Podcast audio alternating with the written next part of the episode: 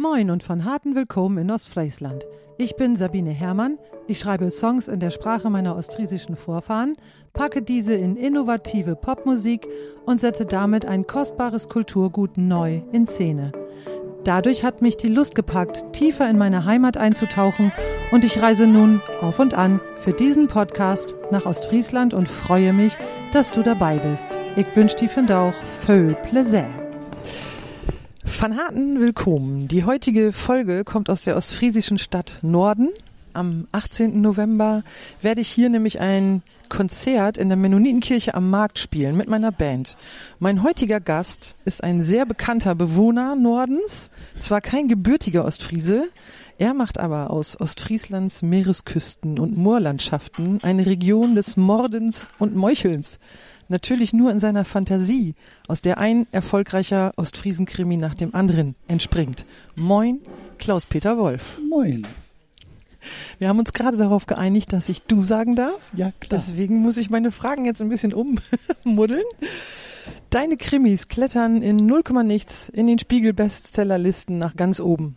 Was für ein Lebensgefühl bringt das für dich mit sich? Ist da vor allem Freude über den großen Erfolg, Dankbarkeit oder bedeutet das eher ganz viel Stress, Arbeit, Termin und Erwartungsdruck? Wie sieht das Leben, dein Künstlerleben aus? Ja, zunächst mal hat der große Erfolg aus mir erst einen wirklich freien Autor gemacht. Man sagt immer freier Autor, aber in Wirklichkeit muss man sich natürlich sehr richten nach dem, was Redaktionen haben wollen. Und das wirklich frei bin ich erst durch den großen Erfolg, weil jetzt redet mir keiner mehr rein und ich kann machen, was ich will. Vorher war ich abhängig zum Beispiel vom Fernsehen, wenn ich Drehbücher geschrieben habe. Mhm. Jetzt ist das alles nicht mehr so. Und das ist ein wunderschönes Lebensgefühl, endlich ein wirklich freier Autor zu sein. Nur meinen Leserinnen und Lesern verpflichtet und sonst niemandem. Das klingt sehr schön. Ja, allerdings. Mhm. Ähm, wenn du auf deinen Werdegang als Autor zurückblickst, was waren die wichtigsten Stationen vor den Ostfriesen-Krimis? Also ich glaube, das Wichtigste, was mich als Autor geprägt hat, waren Lesereisen, weil ich durchs Land gezogen bin und meistens in Schulen aus meinen Büchern vorgelesen habe. Das lief unter Leseförderung. Aha. Ich war 200 Tage im Jahr unterwegs, in manchen Jahren 250 Tage und habe in Schulen Leseförderung gemacht mit meinen Kinderbüchern. Und noch heute zählen Erwachsene natürlich inzwischen, zu meinen Lesern, die mich kennengelernt haben, als ich bei ihnen in der Schule war und sie waren in der dritten Klasse. Das ist ja süß. Aha. Und das sind praktisch heute dann Leserinnen und Leser ja, der Ostfriesen-Krimis und kommen alle, noch zu den Lesern. Und, und das hat mich vor allen Dingen geprägt, weil wenn man in die Schulen geht, um vorzulesen, dann hat man ja nicht ein Publikum, das Eintritt bezahlt hat, sich einen Babysitter genommen und auf den Abend freut, mhm. sondern die muss man erstmal überzeugen. Die sitzen ganz kritisch da und haben keinen Bock. Ja. Und wenn man die dann abholt und für sich gewinnt, das ist schon schön. Das ist eine Kunst, und ja. Diese, diese Form macht auch demütig. Ja, da, da habe ich viel gelernt mhm. darüber, welche Gags funktionieren, welche nicht, ja. welche Geschichten funktionieren und welche nicht das hat mir viele Leser, habe ich so gebacken, kann man sagen, mhm. aber es hat auch mich als Autor geprägt. Ja. ja sonst wäre meine Literatur eine andere. Ich okay. bin immer ganz nah am Publikum. Ja. Was war da so das ähm, beeindruckendste Erlebnis oder vielleicht eine lustige Anekdote aus dieser Zeit? Irgendwas, was ähm, praktisch jemand aus den Reihen gesagt hat, was dich ähm, die Kinder dürfen immer, durften immer alles fragen, was sie fragen ja. wollen. Mhm. Und äh, dann habe ich das natürlich deutlich gesagt. Jeder darf mich alles fragen. Und die erste Frage war, wie viel ist 27 mal 27? da machte wohl einer seine Mathe auf Hausaufgaben Das ist für einen Autor eine sehr ungewöhnliche Frage. Allerdings. Ich habe auch mit einem Lachkrampf geantwortet. Nicht? Und ich wollte natürlich das Kind nicht auslachen, aber ich musste lachen. Ne? Ja, das ist ja auch das eine komische normal, Situation. Ja. Und es zeigt ja auch so ein bisschen, ne, das sind Sachen, die werden die Kinder ja auch Wo gefragt. Sind die ne? in der Schule, ja. Ja, natürlich, genau. Und warum soll man denn dann nicht sowas auch jemanden anderes fragen dürfen, ja. zurückfragen und heute, dürfen. wenn ich noch in Schulen bin, kommen sie natürlich oft und haben die Ostfriesen-Krimis von ihren Eltern mit, mhm. um sich die signieren zu lassen. Ach, wie süß, ja. Und dann frage ich immer, sowas liest du? und dann gibt es zwei verschiedene Reaktionen. Nein, nein, das ist von meiner Mama oder von meinem Opa oder so. Und die anderen streichen sich so cool die Haare zu und sagen, ja sicher, so ein Pipi-Kram interessiert mich nicht mehr. So, das ist niedlich. Du bist in Gelsenkirchen geboren, hast viele Jahre im Ruhrgebiet gelebt, bist in der Welt sehr weit herumgekommen, hast laut Wikipedia-Eintrag besonders in den 80er Jahren auch dich politisch sehr engagiert. Und was hat dich dazu bewegt, 2003 ins beschauliche Ostfriesland zu ziehen und dann auch noch gleich hoch in den Norden, in die Stadt Norden, fernab von Autobahnen, Schnellstraßen und einem gut ausgebauten öffentlichen Verkehrsnetz.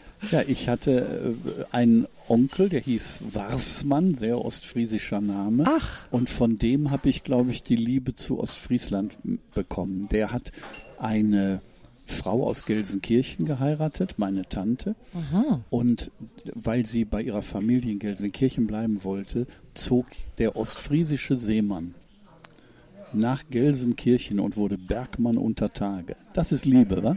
Ja, vor allen Dingen, jetzt bin ich gerade sehr überrascht. Das heißt, du hast wirklich ernsthaft eigene ostfriesische Wurzeln. Ja, ja, klar. Also ein Onkel, ne? Und, ja, ja. Und äh, für den war natürlich alles war immer in Ostfriesland schöner und besser als irgendwo anders auf der Welt. Mhm. Und das hat er mir dann erzählt und das habe ich mitgenommen für mich, ne? Und mit ihm war ich auch oft hier. Mit ihm warst du oft hier. Also das ja. heißt, du hast sozusagen durch diesen Onkel diesen Kontakt nach Ostfriesland bekommen und dann irgendwann entschieden, so, da will ich wohnen. Ja, genau. Und dann haben Bettina, also meine Frau und ich, wir haben uns ein Haus gesucht am mhm. Meer. Wir wollten am Meer wohnen. Wir mhm. haben zusammen in Köln gewohnt und es war sehr drückende Luft dort und so und ich konnte teilweise nicht arbeiten, außer es lief irgendeine Kühlung oder so. Mhm. Ne, wenn in Köln kann wunderschön sein, aber wenn da die Schwüle steht, dann steht sie wirklich. Dann mhm. hält man es nur noch am Rhein aus. Mhm. Und das ist hier zum Glück anders. Wind haben wir hier genug. Ja, das stimmt allerdings. Und vor allen Dingen, es ändert sich ja auch wirklich viel, viel schneller, ne, das Wetter. Es ist ganz anderes, was ganz anderes als in einer Stadt. Ja, und jeder Blick aufs Meer ist neu. Ja, das ist schön. Ich habe mal in Bielefeld gewohnt und wenn es dann anfing zu regnen, dann wusste man, das dauert jetzt mindestens, mindestens eine Woche, bis es ja, wieder ja, aufhört. Das kann hier ein paar Minuten vorbei und sein. Genau, und dann sind wir nach Hude gezogen 2002 und ich guckte aus dem Fenster und dachte, ach nö, Regen. Und drehe mich um, guck nochmal aus dem Fenster, da war der Regen weg. Und da habe ich gemerkt, ah ja, das ist wieder das Wetter an der Küste oder in der Nähe der Küste ist doch ganz, ganz anders, ja. als wenn man weiter ins Landesinnere zieht. Ja. Wenn man jetzt hier Leute hört, dann liegt das daran, dass wir in meinem Lieblingscafé sitzen. Genau. Darauf kommen wir gleich auch noch zu sprechen. Ähm, seitdem du hier nach Ostfriesland gezogen bist, beziehungsweise, nee, 2007 erschien dann der erste Ostfriesen-Kriminalroman mit Ostfriesen-Killer. Da stellt sich mir jetzt die Frage, was war denn zuerst da in deinem Kopf, das Huhn oder das Ei? Also die Idee nach Ostfriesland zu ziehen oder Ostfriesen-Krimis zu schreiben. Nein, nein, als wir hier hingezogen sind, haben wir sogar gesagt, die Presse wird gar nicht erfahren, dass wir hier sind. Ach. Wir suchten einen Rückzugsort. das ist echt schief gegangen. Ne? Das, alles lacht ja. Ja, warum wir lachen, erkläre ich gleich. Ne? Und, ja. Aber das ist wirklich schief gegangen. Aber das sollte für uns so ein Rückzugsort sein, weil wir durchs ganze Land ziehen und überall auftreten. Wir waren richtige Tourneekünstler, Bettina mhm. und ich. Mhm. Und dann, als ich schon hier wohnte, habe ich mir überlegt, dass ich eine große Krimireihe schreiben wollte, angelegt auf viele tausend Seiten. Mhm. Ähm, und ich wollte die eigentlich in der Großstadt spielen lassen. Ja. Und bei einem Spaziergang am Deich habe ich gedacht, ey, die Großstadt, anonym und so, das hat einen ganz eigenen Grusel.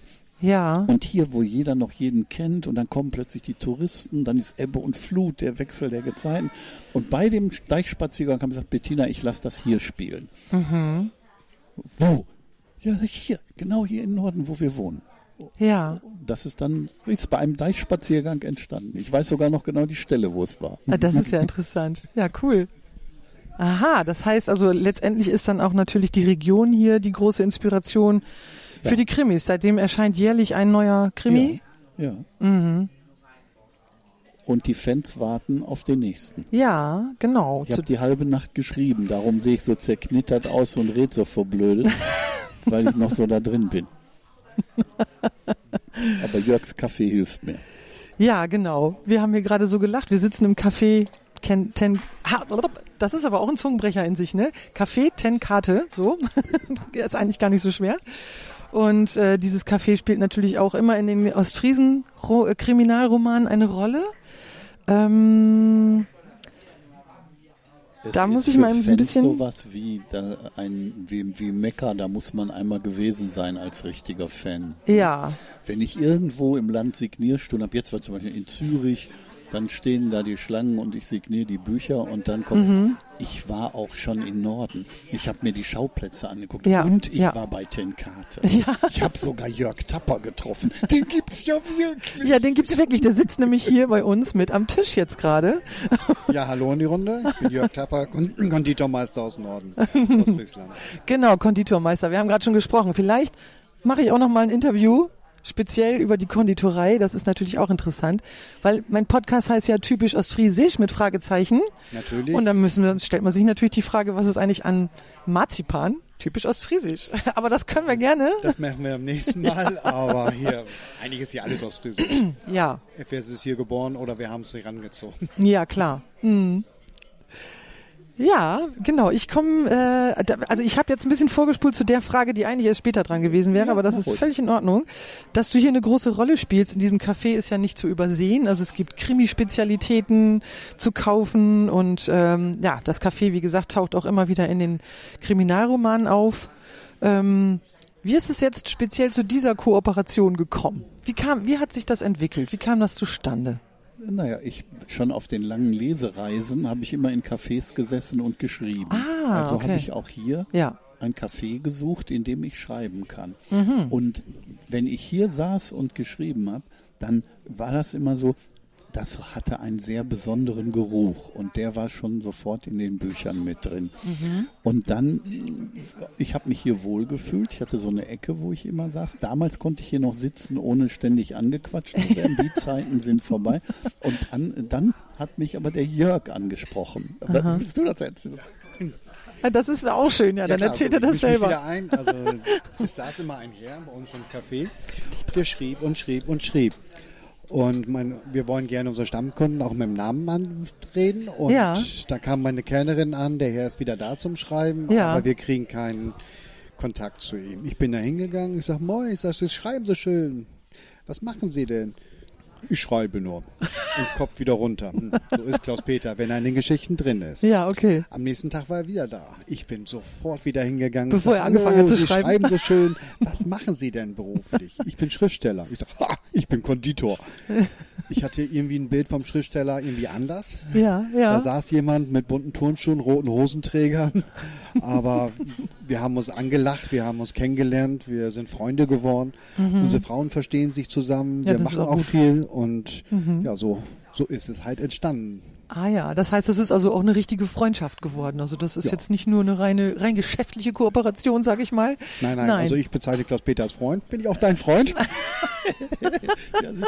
Okay, das haben wir dann jetzt und hier Jörg amtlich. Hat mir, Jörg hat mir dann Marzipan gebracht, Aha. äh, Marzipanseehund. Aha, okay. Und, und den ahne. angeschnitten Mhm. und sagt, komm, wir, wir schlachten mal einen Seehund und dann habe ich das Ja, natürlich. ne, für Vegetarier praktisch und dann, Ja. dann habe ich da reingebissen und gesagt, ey, das ist nicht von dieser Welt, dieses Marzipan. Okay. Damit bist du in meinem nächsten Roman.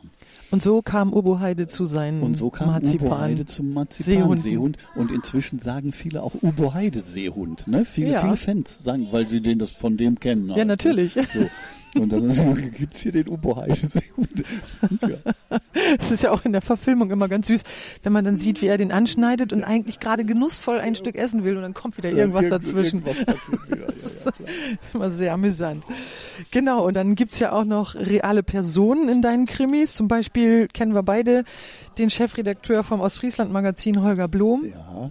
Und äh, welche Menschen hast du noch alle so eingebaut in deine? Also meine Ehefrau spielt auch mit. Die Bettina Göschel ist eine Freundin der Kommissarin. Mhm. Und dann Jörgs Ehefrau, die Monika Tapper ebenfalls. Die Mhm. sind so eine Frauengang. Ach so, Und dann noch mein Nachbar, der Maurer Peter Grendel, spielt genau. mit.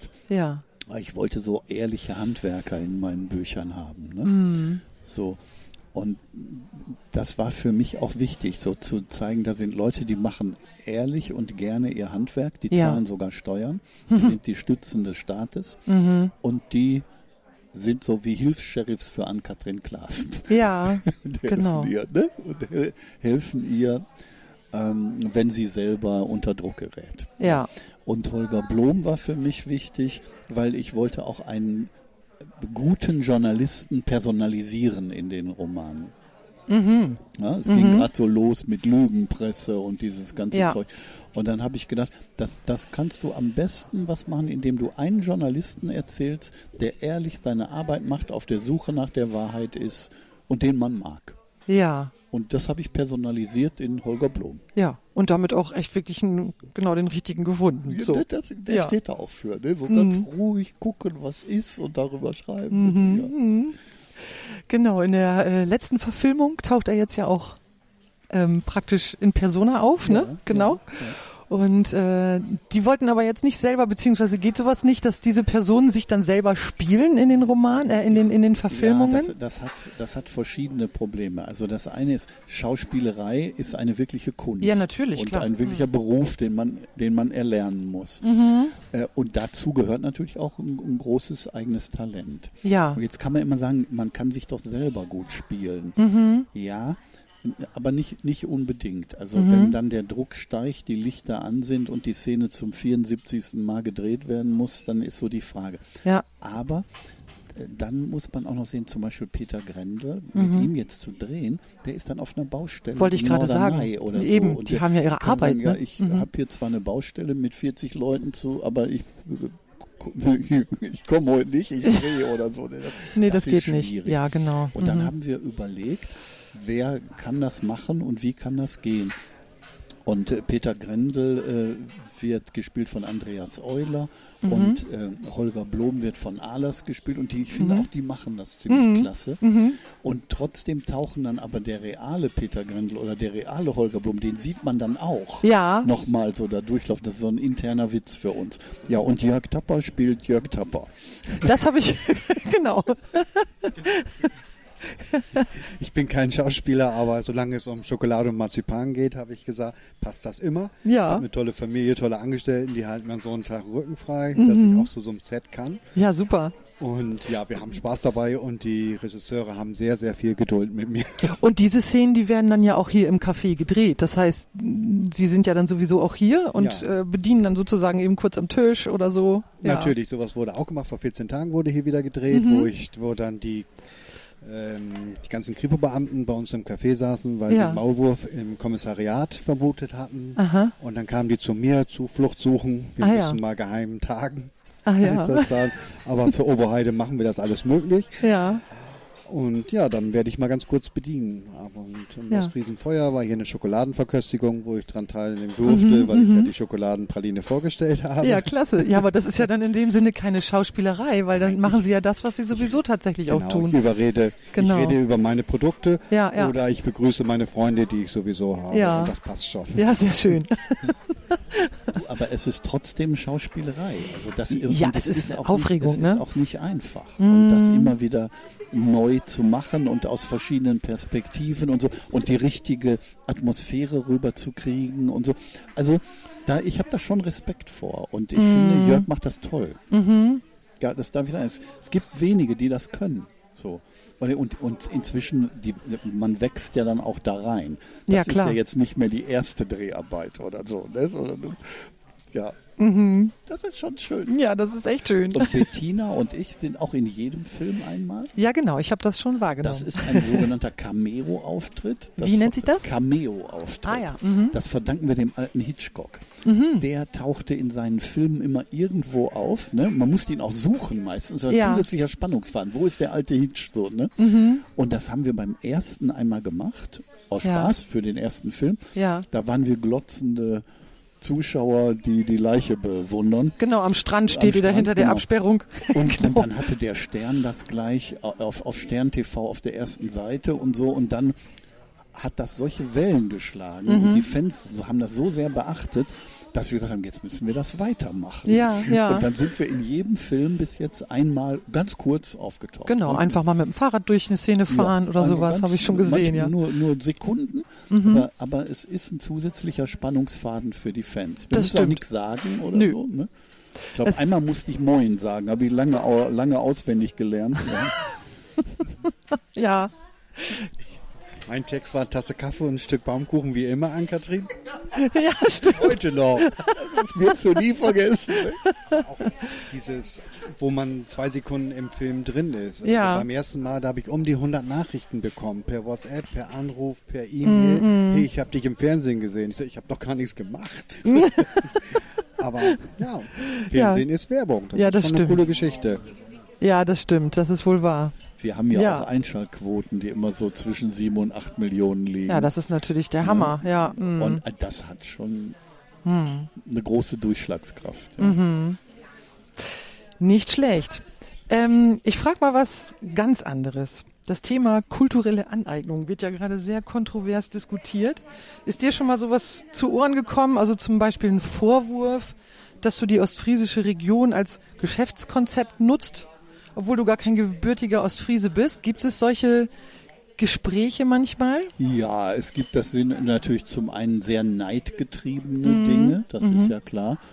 Ähm, über kulturelle Aneignung und die Diskussion, die da stattfindet, da lache ich. Okay, Ja, ja. äh, Kultur war immer über kulturelle Aneignung.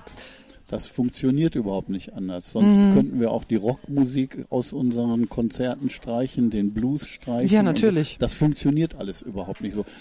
Ähm, das kommt auch es, es, aus der ganz rechten Ecke, Mhm. muss, muss man mal ganz deutlich sagen, wo die Ethnien getrennt werden Ja. und wo es eine ganz wichtige Rolle spielt, wo einer geboren wurde. Und Ja. Mhm. das ist die, spielt eine wichtigere Rolle. Die Hautfarbe, wo einer geboren wurde und welche Religion einer hat, ist plötzlich wichtiger als das, was ein Mensch tut Ja. und wie er sich in der Gesellschaft verhält. Und das ist einfach Dummheit und falsch. Mhm. Ja. Ja, das ist ein klares Statement. Also ich sehe das für mich persönlich auch so. Letztendlich sind wir ja lebendige Wesen und in dem Moment, wo wir miteinander in den Kontakt treten und auch die Kultur der, des anderen oder der anderen ähm, ja auch wertschätzen und was daraus machen, Ja. dann finde ich das jetzt auch nicht in irgendeiner Weise übergriffig Ja, oder wir sowas. hätten Ne? ja nicht mal Zahlen ohne kulturelle Aneignung. Ja. Keiner könnte in der Schule rechnen lernen ohne Mm. kulturelle Aneignung, geschweige denn schreiben, Ja, Also- Pizza essen. Ja, das stimmt. Also wir, denkt das doch mal zu Ende. Das Ja, Leben wäre vorbei. Es Ja, genau. würde alles stagnieren und wir könnten am Feuer sitzen, wobei ich mir nicht sicher bin, ob das kulturell angeeignet ist. Das Feuer. Ja, natürlich. Also genau. So, genau. Aber und der letztendlich Tee, der Tee auch nicht, Die ne? Mandeln wachsen da, wo der Tee wächst in Ostfriesland. Das ist- sind geheime Gebiete. Ah, das okay, ja, haben wir, mm, alles klar. Das zeigen wir nicht jedem, weil ne, Durch den Podcast wissen das natürlich jetzt, jetzt alle. weiß das jeder. müssen wir, wir sagen nicht, wo das ist. nee, wir sagen Eine nicht, wo das ist. Stelle hinterm Deich. Ja. Ja. Ich hatte auch mal so eine interessante, das war äh, in, in einer Facebook-Gruppe, in einer Ostfriesen-Facebook-Gruppe, da hatte ich nach einem Currygericht gefragt, weil ich das von meiner Mutter kannte, ob das jemand anders auch kennen würde. Und dann kam doch tatsächlich der Kommentar, Curry käme ja nicht aus Ostfriesland. Und dann habe ich da nicht drauf reagiert, weil es mir zu blöd war. Und hinterher habe ich gedacht, naja, also Entschuldigung, aber der Tee kommt auch nicht aus Ostfriesland. Also da geht's ja schon endlich los mit der kulturellen Aneignung, wenn wir mal so ist, wollen. wenn man das, wenn man das zu Ende denkt, dann ist vorbei. Ja, ja, Dann hätten wir alle ein sehr armes Leben. ja. Ich hoffe auf eine große kulturelle Aneignung überall. Und ich möchte auch gerne Döner essen, wenn ich, wenn ich da Lust drauf habe. Ja, Und damit tue ich nichts Böses. das ist ein Statement. Fühlst du dich mittlerweile als Ostfriese? Äh, Ja, also ich werde an vielen Orten wie so ein Botschafter Ostfrieslands behandelt. Aha. Also ich komme, jetzt war ich gerade in der Schweiz. Okay. Natürlich bin ich für die Schweizer der Ostfriese, den sie eben kennen. Ach, interessant, Und mein ja. Roman ist auf Platz 1 in der besten Liste in der Schweiz ja ebenfalls. Ja, da musst du ja da steht Ostfriese sein. drüber Ja, und natürlich. So. Und wenn die Fragen zu Ostfriesland haben, dann fragen sie mich. Mhm. Das ist doch klar, weil ich der bin, der, der da ist und den sie eben kennen. Mhm. So. Und hier, ich habe hier wirklich meine Heimat gefunden und fühle mich schön. hier zu Hause. Und wenn man mich nicht verjagt, werde ich hier auch nicht so leicht weggehen. Warum sollte man das tun? Ja, Genau. auch. Ne, die Region profitiert ja auch davon, das muss man auch mal Ja, sagen. ganz genau. Du engagierst dich hier als Schirmherr für den Förderverein Stationäres Hospiz Norden e.V. Du bist außerdem Grußbotschafter der, der Traumahilfe Ostfriesland e.V. und ähm, für traumatisierte Kinder und Jugendliche in Ostfriesland. Dann nehme ich natürlich schon jemanden wahr, der seiner Region auch über die Romane hinaus noch eine Menge zurückgibt. Und was liegt dir an diesen beiden Vereinen besonders am Herzen? N- Naja, aber das ist auch klar. Ich habe ein, einen großen Erfolg mit dem, was ich tue und Mhm. ich möchte der Gesellschaft und den Menschen auch gerne was zurückgeben und dazu beitragen, dass der Ort, an dem ich lebe, Mhm. schöner und lebenswerter wird, als er ohnehin schon ist. Ja, Und dazu ist ein Hospiz ist total wichtig natürlich. Ja. Also eine so eine Gegend ohne Hospiz. Hallo, Ja. wir werden alle sterben. ja, natürlich. Ja, und, genau. und ein würdiges Leben bis zum Schluss, danach sollten wir schon streben. Mhm. Und ich bin sehr stolz, dass die Fans das zu ihrem Projekt gemacht haben. Das wurde wirklich, das Hospiz wurde wirklich ein Ding der, der Krimi-Fans. Ne? In Ja. jedem Roman hinten waren Spendenaufrufe und so.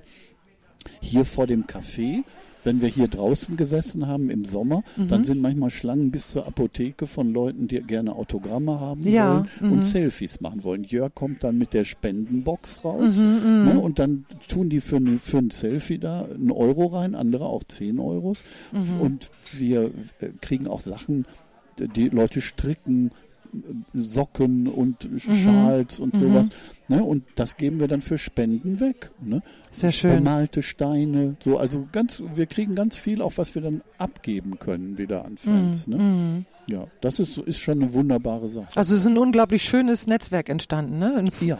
Genau. Ja, und, und das gehört aber auch dazu, dass Ja. man sich so ein, einbringt in alles. Natürlich kann ich nicht überall Schirmherr sein, wo man mich fragt und wo man das gerne möchte. Mhm. Ich muss mir das schon gucken, was kann ich tun. Ist auch nicht immer gut, wenn ich Schirmherr bin. Einmal war ich zum Beispiel Schirmherr beim Feuerwehrfest. Okay. Da kriegte das Wort Schirmherr eine ganz neue Bedeutung, weil Okay. es hat noch nie so geregnet wie an dem Tag. Das hat die Das Feuerwehr dann Feuerwehrfest sozusagen unnötig gemacht. Okay. Aha. Oh Mann.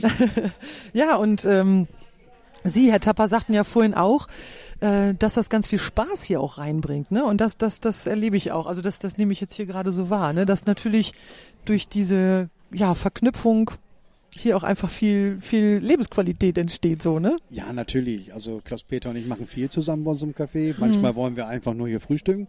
Rühreier mit Speck meistens. Und dann kommen die Leute schon an, wollen ein Selfie mit Klaus-Peter, Ja. wollen ein Autogramm haben. Auch während sie jetzt das Interview führen, draußen ist schon fünfmal ein Foto gemacht worden. Echt? Ja. Da hätte ich auch mal rausgucken sollen. Leute fotografieren das Haus und wenn die ihn dann sehen, dann geht's gleich bei Facebook los. Ich habe ihn getroffen. Ja. Ja, ich habe ihn im Schaufenster gesehen eigentlich. Also wir haben wirklich viel, viel Spaß zusammen, aber auch zur Hospizgeschichte zusammen Ja. zurückkommen. Klaus-Peter und ich sitzen draußen, Cappuccino oder Tasse Kaffee. Und dann gibt's Bücher, die signiert werden persönlich und Leute spenden einfach. Und man Mhm. Ja. muss wirklich sagen, dass wir im Monat, manchmal im Sommer, wenn wir draußen sitzen, ein paar hundert Euro da zusammenkriegen. Ja, toll. Super. Und jeder, der was spendet, Mhm. darf sich dann auch was vom Tisch nehmen, wo gestrickte Sachen sind, wo Kaffeetassen sind. Mhm. Ähm, ganz, ganz viele tolle Fans, die was basteln, die hier was herbringen. Ja. Mir, da fällt gerade eine Ja. Runter. auch live dabei. Aber es ist eine schöne Sache. Es ist schön dazugehören und da sind wir eigentlich auch stolz drauf. Ja. Mhm. Schön. Das ist schön. Als ich jetzt in Zürich war, habe ich bei der Polizei eine Lesung gemacht Mhm. und dann wollten sie uns auch helfen fürs Hospiz und ich hatte die Spendenbox nicht mit nach Ah. Zürich genommen und dann haben sie so einen Briefumschlag genommen, auf dem in- da wird eigentlich das Geld reingesteckt, wenn einer verhaftet wird und dann muss er unterschreiben, Mhm. wie viel Geld, was kriegt er dann hinterher wieder so sozusagen so ein Drogendealer Ja. Briefumschlag Okay. ne? von der Stadtpolizei Zürich. Der ging dann rum und da kamen dann die Schweizer Franken rein, die ich mitgenommen habe. Wunderbar, ne? Über sowas können wir schlapp lachen. Das hat es hier ja auch schon gegeben, wo ein Briefumschlag mit Geld übergeben worden ist. Ne? Okay. Ja. Ich hatte schon einen Briefumschlag im Briefkasten, da waren 10.000 Euro drin. Oha. In, in Bar und dann, dann stand ein, ein handschriftlicher Zettel dabei. Wir sind große Fans Ihrer Bücher und wollen Ihr Projekt gerne unterstützen. Anonym. Ganz toll. Ja, Unglaublich. ja ne? Sehr Und dann, wenn schön. man dann zur Sparkasse geht, um das einzuzahlen, dann ist das gar nicht so einfach. Nee, das wird wahrscheinlich es geprüft. wird erstmal ne? geprüft, ob genau. das echt ist. Und, und dann, äh, es gibt ja so ein Geldwäschegesetz in Deutschland. Ja, ja. Wo haben Sie das denn her? Ja, wo man mir einen Brief Das ist jetzt. Ja, ja. Ne? Ja, und aber das kann ich dann auch nicht direkt einzahlen auf das Konto vom Verein und so. Und wie Mhm, macht man das? Und dann wird das alles in Ruhe überprüft und danach wird festgestellt, ja, ist alles gut. Ja, Man ja. muss anonym spenden dürfen und so Ja, ist das eben. genau. Und dann haben wir das eingezahlt und fertig.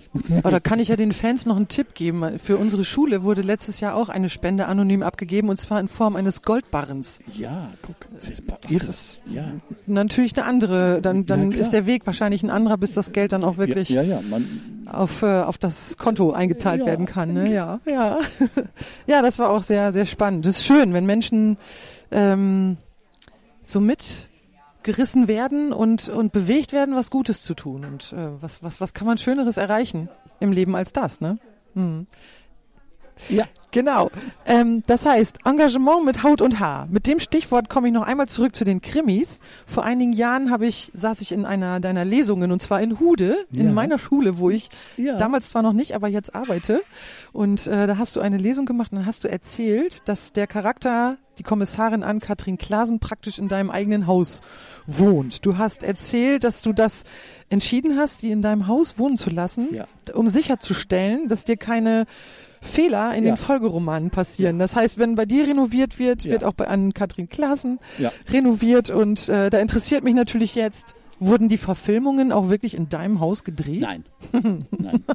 Nee, da, das, das geht deshalb nicht, weil wenn wir so auf so langen Tourneen sind Ja, und dann zurückkommen und die drehen in der Zeit oder so, Mhm. das ist ein Problem. Also es wird ganz bei mir in der Nähe gemacht. Mhm. Also wenn ich abends noch einen Spaziergang äh, ums Haus mache, dann Ja. gehe ich keine 100 Meter und dann bin ich da. Mhm. Äh, und das Filmteam steht dann direkt da bei uns vor der Tür. Ah, Aber ja. es ist nicht so, dass es bei uns im Haus gemacht wird. Nee. Und das heißt, also die, die Adresse von Ann-Kathrin Klasen ist auch jetzt nicht wirklich deine reale Adresse, sondern das hast Nein, du praktisch Katrin so. Klaas wohnt im Distelkamp Nummer 13 Ja, in den Büchern. Genau. Und äh, wir nehmen dann ein Straßenschild, da steht Distelkamp drauf Mhm. und damit überkleben wir das reale Straßenschild. Ah. Ich wohne im richtigen Distelkamp. Okay. Also, da, ne, da wohne ich, aber wir drehen eine Straße weiter und die wird dann zum Distelkamp. Ah ja. Aber ist aber schon trotzdem nah dran, ne? Erlebst du das öfter mal, dass Fans bei dir irgendwie nach Aber einem Haus suchen? Ja. Aber natürlich vor der Tür stehen, auch sich Bücher signieren lassen. Okay, also sie wissen schon, dann finden dann schon das reale sicher, Haus auch. Okay. natürlich. Mhm, mhm. Ja. Klar. Das ist ja auch Ähm, alles nicht anonymisiert. Man kriegt meine Telefonnummer, meine, das ist alles Ja. ganz einfach. Ja. Stimmt. Du bist da ein sehr nahbarer Mensch. Ja. Was ich ja jetzt hier heute auch gerade erlebe und was mich auch sehr, sehr freut.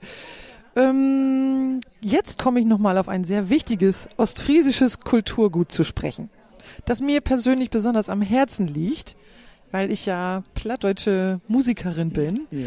Wo söcht dat denn wie die mit Plattdeutsch? Plattdeutsch ut. Kannst du mir nur verstauen, wenn ich Plattdeutsch brot? Ja, klar, ich verstehe dich natürlich, aber Mhm. ich spreche es nicht selber. Ne? Okay. Diese kulturelle Aneignung mache ich dann doch nicht. Okay. Ne? So. Äh, und äh, auch, ob, obwohl das vielen, äh, viele sich das anders wünschen, auch in meinen Büchern und in meinen Filmen wird nicht platt gesprochen. Ah, okay, warum?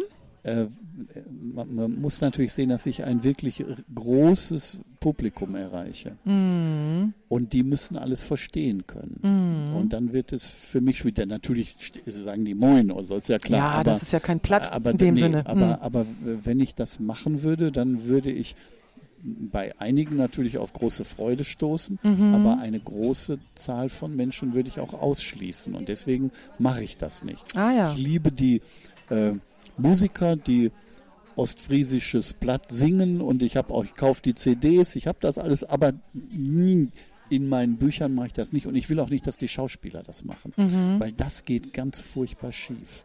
Ja, das müssten schon Muttersprachler sein dann, glauben ne? Ja, Schauspieler, genau. ja, ich kann das und Mhm. ich habe auch eine Oma aus Hamburg oder so, ja, danke. Ne? Und dann Mhm. spricht man sowieso anders und in jedem Dorf anders.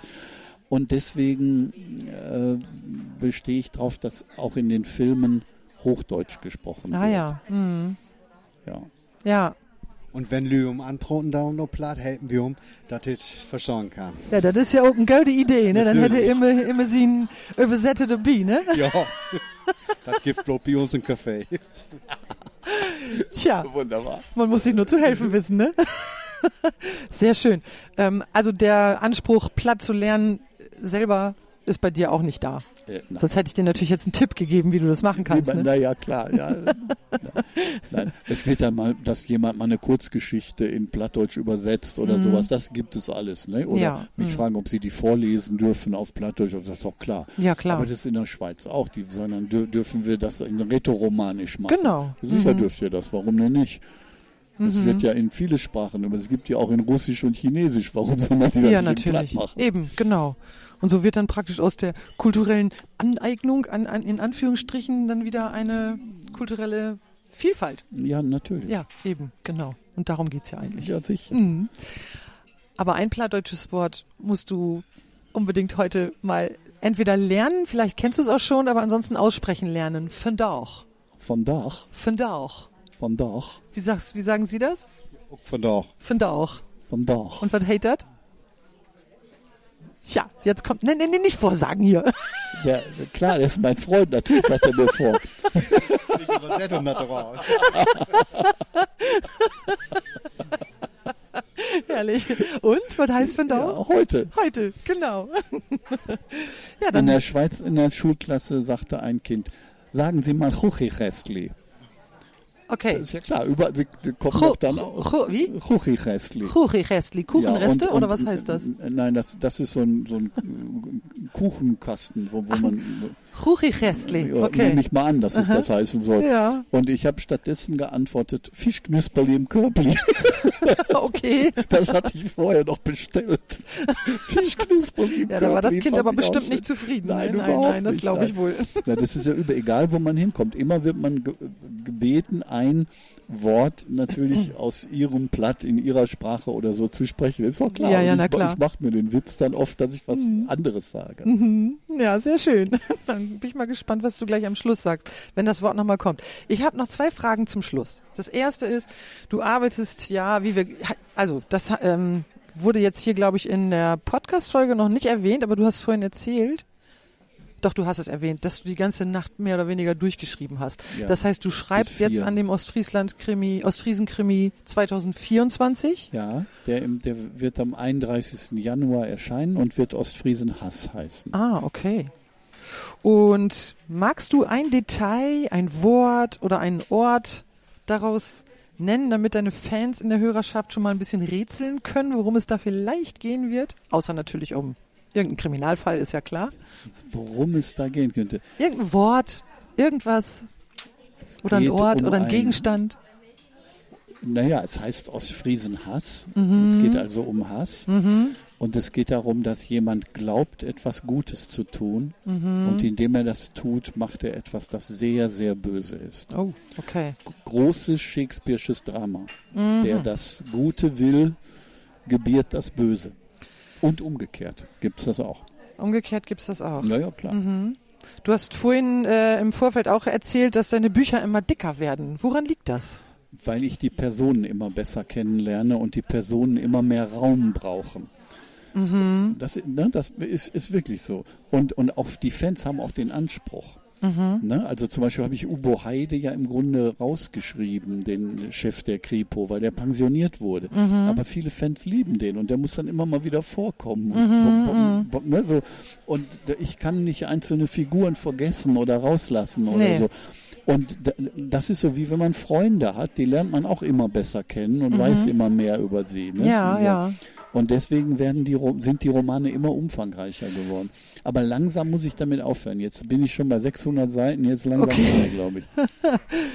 Und wir Freunde, wir können sogar rausfinden, an welcher Figur er gerade schreibt. Wenn Also- er hierher kommt, ja, oder wie? natürlich. Sieht er dann so aus wie Ann-Kathrin? Nee, er oder? kommt hier rein, pflegt sich hin, sagt, ich hätte gerne mal zwei Bockwürste Also, dann mit ist er- Kartoffelsalat. Dann ist er Rupert. Dann ist er Rupert. Ja. Dann setzt er sich aufrecht hin, Stift wird sortiert, die Brille daneben hingestellt. Oboheide. Kann ich mal zwei, nein, nein, Ah, kann okay. ich zwei Canapés mit rohen Schinken haben? Aha. Dann ist er Weller. Ach so. Bei Obo bestellt er sich einen Seehund. Ach so. Und Ubo würde ich, als Ubo würde ich natürlich Tee trinken. Ja, natürlich. Klar. Ne? Mhm. Als äh, Ubo würde natürlich Tee mit, mit einem Pfefferminzblatt drin oder so oder, oder auch schwarz, aber Mhm. ne, und dazu Marzipan essen und als Frank Weller trinke ich dann lieber einen Kaffee. Ah ja, okay. Das heißt, heute bist du Frank Weller. Jetzt gerade bin ich so, ähm, ja, ich bin schon dabei, jetzt zu Klaus-Peter Wolf zu werden. Ja, okay. Na, das ist schön. Ich habe ja auch ein paar Fragen dazu gestellt. Das ist schön, dass die dann auch wirklich authentisch von Klaus-Peter Wolf sind. von Frank Weller. Okay, das äh, kann ich ja dann im, im Sie Rückblick müssen auf nochmal. den Gang achten, wenn er an Katrin Krasen schreibt. Okay. Ja, Ja, okay. Ach ja, das ist spannend. Das heißt, die Bücher entwickeln sich auch immer mehr, weiß ich, kann man das sagen, so ein Psychodrama? Also ja wo das wirklich ist es die. natürlich, ja. natürlich. Und immer mehr die Menschen identifizieren sich Mm, natürlich damit. mm. Ich krieg so Briefe wie Ann-Kathrin Klaassen ist meine beste Freundin, Herr Wolf. Aber sie kann ich überhaupt nicht leiden. Warum tun Sie meiner Freundin so schlimme Sachen an? Gut, ne? Ja, Aber ich muss natürlich meine Hauptfiguren unter Druck setzen. Ja, ja. Deswegen gilt der Satz, im, im Leben darf ich ein ganz netter Kerl sein. Mhm. Als Schriftsteller muss ich ein Schwein sein. Weil ich muss meinen Figuren übel mitspielen und Ja. sie, unter, sie an ihre größte Angst führen zum Beispiel. Mhm. Damit wir ein spannendes Leseerlebnis haben. Und wenn ich jemanden an die größte Angst führe, dann erfahren wir über die Person auch etwas. Ja. Ne? Und meistens erfahren wir dann auch etwas über uns selbst. Natürlich, und Ja. über uns selbst. Ja. Genau. Mhm. Und Mhm. dann merkt man, ah, da wäre ich anders. Das ist mir zum Glück noch nie passiert. Wenn mir das passieren würde, dann habe ich, weiß ich jetzt, was ich tun würde oder was ich nicht tun würde. Okay. Das sind ja auch mm, für viele Menschen äh, Dinge, die ihnen helfen, in, in ihrem Leben klarzukommen. Mhm. Mhm. Da kommt schon das erste Buch von irgendwoher. Ich habe auch einen Stift. Ja, Ich kann das ich dann hab nur mal- immer einen Stift. Ja, hier, ach so. Hier von der Züricher Kripo.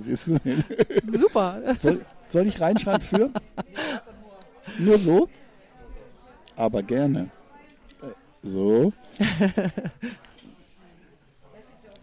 Bitte schön. Guck mal her, dann tue ich hier noch so eine Karte rein. Das ist echt süß. Also hier wird gerade nebenbei ein Buch signiert und eine Karte, Bitte weil schön. wir hier im Café sitzen und von irgendwoher kam halt Ja, dieses klar. Buch. Ja, genau. Dann komme ich an der Stelle jetzt zu meiner, Let wir könnten noch stundenlang weiterreden. Das ist so interessant. Das ist echt spannend. Aber dann komme ich jetzt zu meiner letzten Frage. Hast du einen Geheimtipp für mich? Ne? Also Ein Geheimtipp ja, für dich. wie ich das schaffen kann, am 18. November die Mennonitenkirche mit 180 Leuten für mein Konzert vollzukriegen. Auch das wird schon mit diesem Podcast gelungen Das sein. wird schon. Ja, aber sicher doch. Du meinst, die Leute reisen extra an? Und die Ostfriesen sind auch sehr Ja, kulturinteressiert. de definitiv, Ja, natürlich. Das ist, das ist ganz, ganz erstaunlich. Als wir hier die erste Lesung gemacht Mm, haben, ne, äh, in der, ähm, da, damals wir noch bei Schaffi die erste Lesung gemacht, genau. Da haben wir gesagt, wenn wir, wenn wir es schaffen, dass 70 Leute kommen, d- dann sind wir glücklich. So, Mhm. Ja, war, ja. Ne, ich weiß gar nicht, wie wir auf die Zahl kamen, aber das war so unser Ziel. Wir haben da 70 Stühle reingekarrt. Dann kamen 170 und wir hatten nicht genug Stühle Mhm. Na, und alles war ja. Also das, die Ostfriesen sind sehr kulturinteressiert Ja. und mögen das. Also das äh, steht außer Zweifel, auf jeden Fall, genau. Sehr schön. Ähm, Ich wünsche viel Erfolg. danke. Und ich bedanke mich von Harten, dass du die Tiet genommen hast und mit mir Brot hast. Und ich wünsche dir noch ein heilmoje Dach von Dauch. Dankeschön, das habe ich verstanden und das hat mir sehr gefallen. Und ich wünsche dir auch noch einen guten Tag. Ich hoffe, dir hat diese Folge gefallen. Und ich bitte dich, mir bei Apple Podcasts eine gute Bewertung dazulassen, die Folge weiter zu empfehlen oder meinen Kanal bei Spotify zu abonnieren. Durch diese kleine Tat verhilfst du dem Podcast zu mehr Sichtbarkeit, was in der heutigen Internetwelt sehr wichtig und eine große Wertschätzung für meine Arbeit ist. Komm auch gern mal auf Visit und besuche meine Webseite, höre in meine Musik rein oder abonniere den Newsletter für die monatliche Nähe Post. Wenn wir uns bei einem Konzert sehen würden, dann demi dat besonders freien. Alles Gute für die, Dean Sabine.